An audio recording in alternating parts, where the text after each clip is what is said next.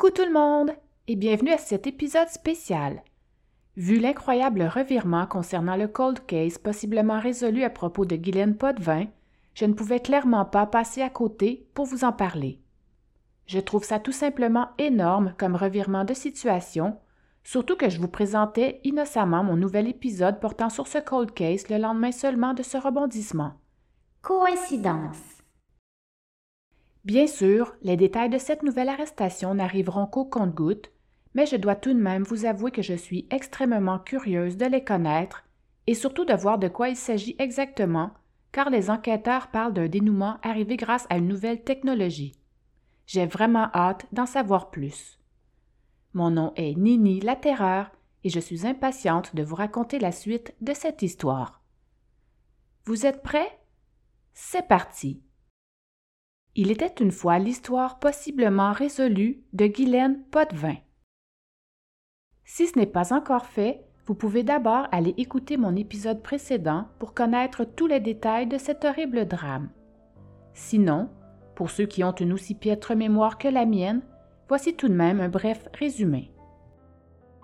Il y a de ça maintenant 22 ans, le corps nu, sans vie, de Guylaine Potvin, 19 ans, est retrouvé dans son appartement. Elle a été retrouvée dénudée et ensanglantée.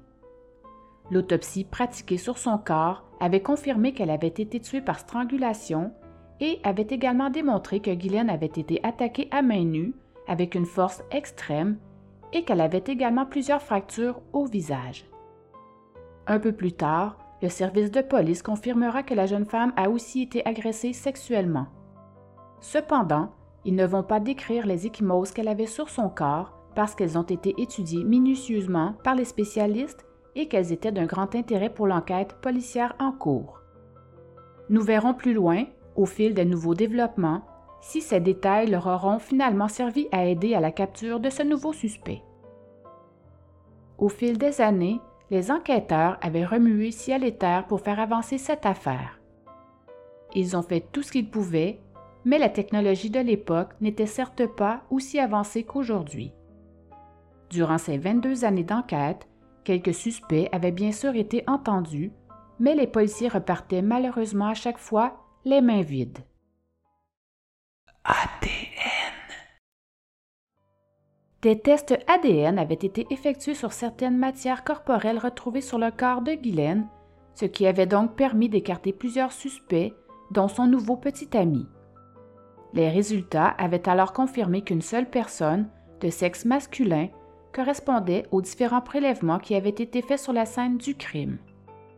Comme on le sait, l'identité du meurtrier était toujours inconnue jusqu'à tout récemment, 22 ans plus tard.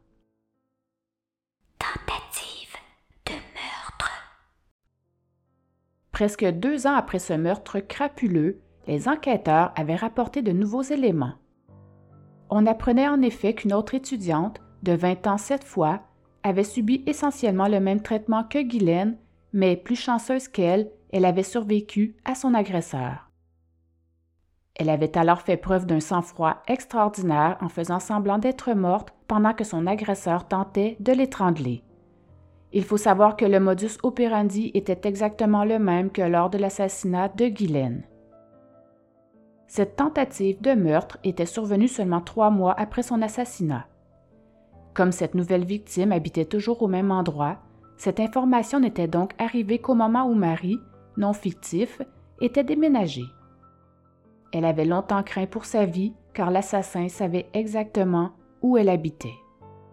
Bien que Marie soit sortie vivante de cette horrible agression, elle n'avait malheureusement pas pu identifier l'individu qui l'avait surprise dans son sommeil, mais les spécialistes, eux, ont ensuite pu découvrir que l'ADN de ces deux agressions correspondait au même individu. Rebondissement. Il est maintenant temps de parler de ces nouveaux développements. Je suis consciente qu'il est encore tôt concernant ce nouveau chapitre de l'histoire, mais je tenais tout de même à vous mettre au courant de ce que l'on sait jusqu'à maintenant. Commençons tout d'abord par voir de quelle façon les enquêteurs ont procédé à l'arrestation de ce suspect. Le 12 octobre 2022 dernier, des enquêteurs de la Division des disparitions et des dossiers non résolus de la Sûreté du Québec ont procédé à l'arrestation de Marc-André Grenon.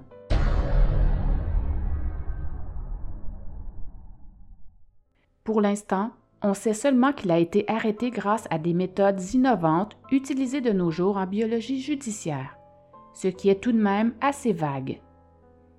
Cet homme de 47 ans est donc enfin mis en arrêt où il a été formellement accusé de meurtre au premier degré et d'accusations sexuelles graves sur le corps de Guylaine, et de tentative de meurtre et d'agression sexuelle grave concernant Marie. L'accusé pourrait être jugé dans deux procès séparés. Le temps nous le confirmera. Le suspect, qui devait avoir environ 25 ans au moment des faits, n'a montré aucune émotion durant sa comparution. Le tout s'est fait par visioconférence dans les districts de Saguenay et de Québec depuis un poste de la SQ de Saint-Hyacinthe, à seulement deux pas de chez moi, où il devra y demeurer détenu jusqu'à son enquête concernant sa remise en liberté qui aura lieu le 21 novembre prochain. Avec de telles accusations, j'ose espérer qu'il ne puisse jamais être relâché.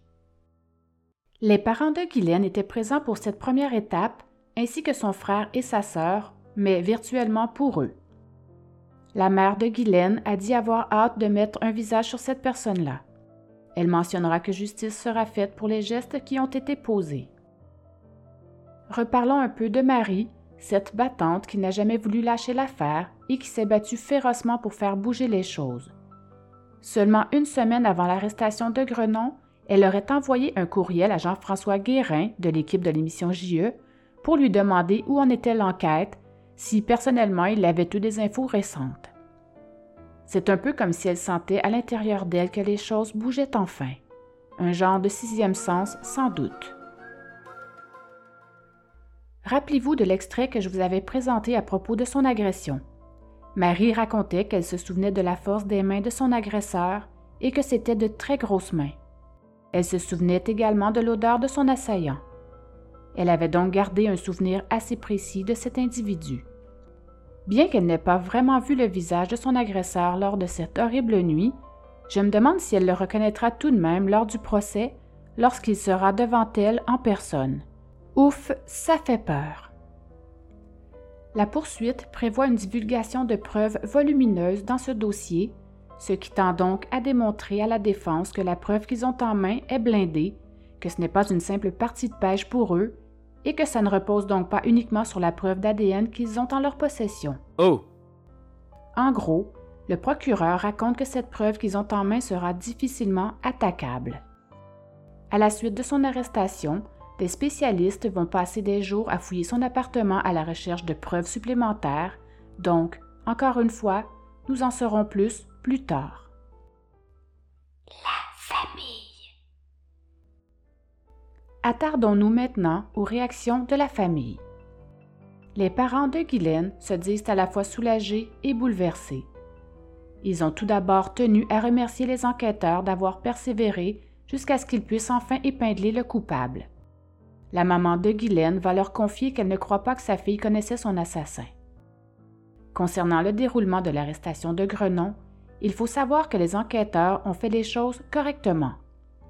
Ils se sont rendus au domicile des parents de Guylaine à Saint-Eugène d'Argentenay, au lac Saint-Jean, dans le but d'être avec eux, pendant que d'autres policiers, eux, procédaient à l'arrestation de Grenon, live à Grimby. Je vous fais écouter un bout d'entrevue passée en direct sur LCN par les parents de Guylaine à propos de cette journée remplie d'émotions. Concrètement, comment ça s'est passé? C'est la Sûreté du Québec qui s'est présentée chez vous, les enquêteurs? Oui, oui, oui, oui. Comment, Oui. comment ils vous disent, comment ils vous annoncent une nouvelle comme celle-là? On vous prépare un peu, parce que vous, vous vous attendez pas. Ils viennent vous voir pour peut-être vous tenir au courant de l'évolution. Non, il on avait eu un, un appel euh, deux jours avant qu'ils viendraient nous rencontrer. Oui.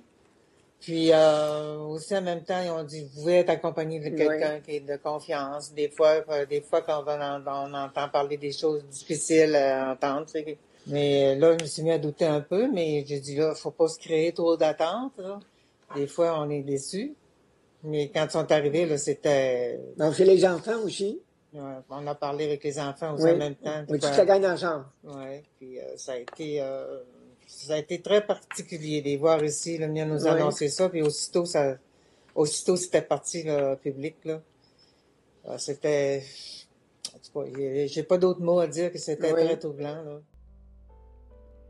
Cette nouvelle a tout de même été difficile à apprendre pour la famille qui n'était pas vraiment au fait des derniers détails du travail effectué par les enquêteurs. Janine Cahouette, la maman de Guylaine, va dire, et je la cite, Son arrestation, c'est comme un soulagement, mais à la fois une grosse surprise.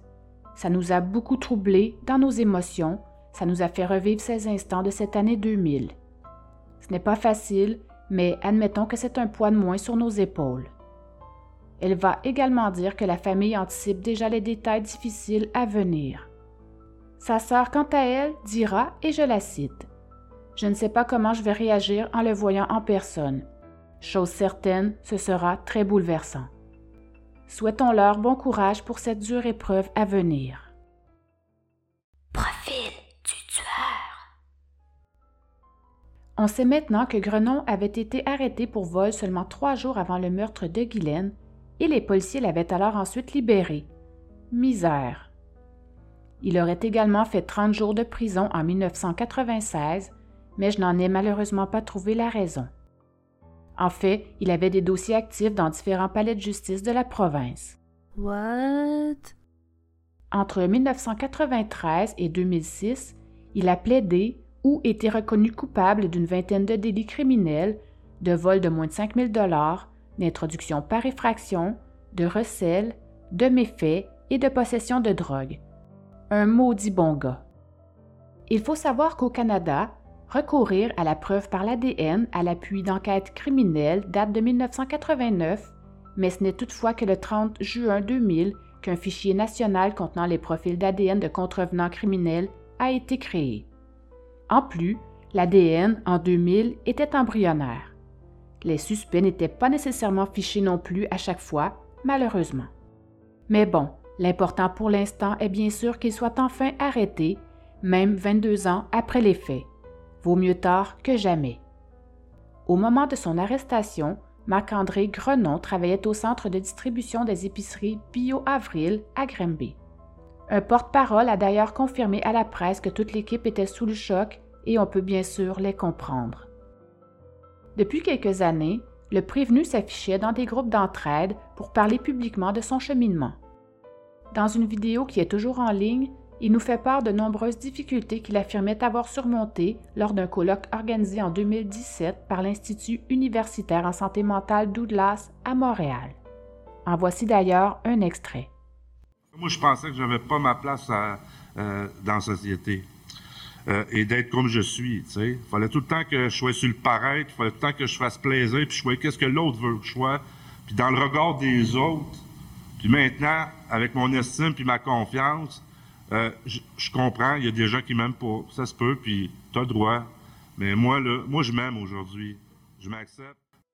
Grenon, qui semble avoir un assez lourd passé, affirmait notamment qu'à une certaine époque, il n'habitait généralement jamais au même endroit plus d'un mois qu'il s'isolait et qu'il ne parvenait pas à nommer ses émotions. Il se qualifiait lui-même de cas lourd et racontait que ça faisait déjà 20 ans qu'il se rétablissait à sa façon. Cependant, depuis presque deux ans, il était devenu plus stable et habitait maintenant un petit appartement à Grimby. Selon ses plus proches voisins, Grenon était un homme solitaire, quelqu'un d'assez tranquille, d'extrêmement discret. Il le voyait prendre des marches de temps en temps et vont mentionner également qu'il était une personne très polie et qu'ils n'ont jamais vu de bouteille de bière traîner chez lui, juste ses cigarettes. D'ailleurs, un de ses voisins avait remarqué que depuis des semaines, des policiers se stationnaient dans le secteur, à bord de divers véhicules, et semblaient observer les agissements de Grenon. Coucou! Deux jours après son arrestation, la Sûreté du Québec a alors lancé un appel à la population.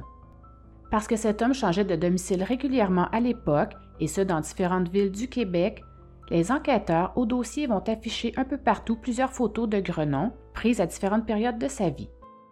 En effet, les policiers demandent maintenant de l'aide aux citoyens pour retrouver d'autres peut-être victimes potentielles de Grenon, enfants ou adultes. Toute personne qui posséderait de l'information sur cet individu ou bien concernant des gestes qu'il aurait posés est priée de bien vouloir communiquer avec eux sans tarder.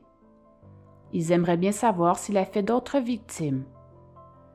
Selon certaines informations, ses nombreux déplacements à travers la province au fil des ans pourrait laisser croire qu'il tentait peut-être de brouiller les pistes. La décision des enquêteurs de lancer le communiqué de presse à la grandeur de la province ne serait donc pas étrangère à ces nombreux déménagements. Grenon aurait notamment élu domicile à un moment ou à un autre dans les régions du Saguenay, de Québec, de la Naudière, du Grand Montréal, de l'Estrie et de la Montérégie, quand même. Il faut aussi savoir que Grenon n'avait plus aucun lien avec les membres de sa famille depuis longtemps. Il a pu bénéficier des services de l'organisme L'autre versant, qui vient en aide à des personnes présentant des problèmes de santé mentale et fréquentait également les alcooliques anonymes.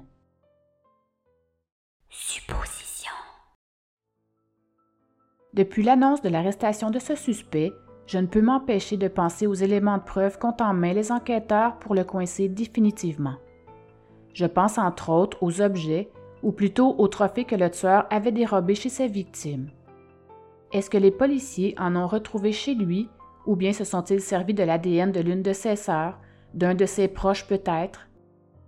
Ont-ils réussi à obtenir de l'ADN provenant d'un mégot de cigarette qui traînait par terre, ou bien d'un verre de café qu'il aurait jeté à la poubelle? On est presque certain qu'il n'y a pas eu de témoin. Est-ce que seules les preuves scientifiques leur serviront à former des liens? Et pourquoi les soupçons se sont dirigés vers lui exactement? Il est donc évident qu'un troisième lien a été fait. Des moyens d'écoute électronique ou une filature peuvent aussi avoir été utilisés. Est-ce qu'il a fait des aveux? Est-ce que quelqu'un l'a balancé après toutes ces années? C'est fou, la liste me semble infinie. J'ai même entendu à travers les branches que les policiers auraient trouvé une photo de Guylaine dans son portefeuille. Si cette information est vraie, ça fait réellement froid dans le dos. Conclusion. Pour avoir posé des gestes aussi gratuits, crapuleux et violents, et par deux fois en l'espace de seulement trois mois, et ensuite se tenir tranquille durant 22 ans, nous sommes donc en droit de nous demander s'il n'aurait pas plutôt changé son mode opératoire ou bien s'il a continué ses agressions, mais sans laisser son ADN derrière lui cette fois. Est-ce que le tueur aurait commis une erreur dernièrement et c'est ce qui aurait fait en sorte qu'il se soit fait épingler? Est-ce qu'il a tout simplement recommencé au bout de 22 ans et a commis une erreur fatale? Comme vous le constatez, il y a tant de questions et si peu de réponses. Les paris sont ouverts. D'ailleurs, je ne suis pas la seule à me poser autant de questions je vous fais écouter un bout d'entrevue qu'a passé la sœur de Guylaine, Chantal Potvin, à l'émission de Paul Arcan. Pour avoir déjà posé ce genre de questions-là à des proches, une des questions les plus importantes, c'est de savoir pourquoi. Pourquoi c'est ma sœur? Pourquoi elle a été choisie ou au hasard? Ou... Est-ce que c'est ça qui vous travaille l'esprit?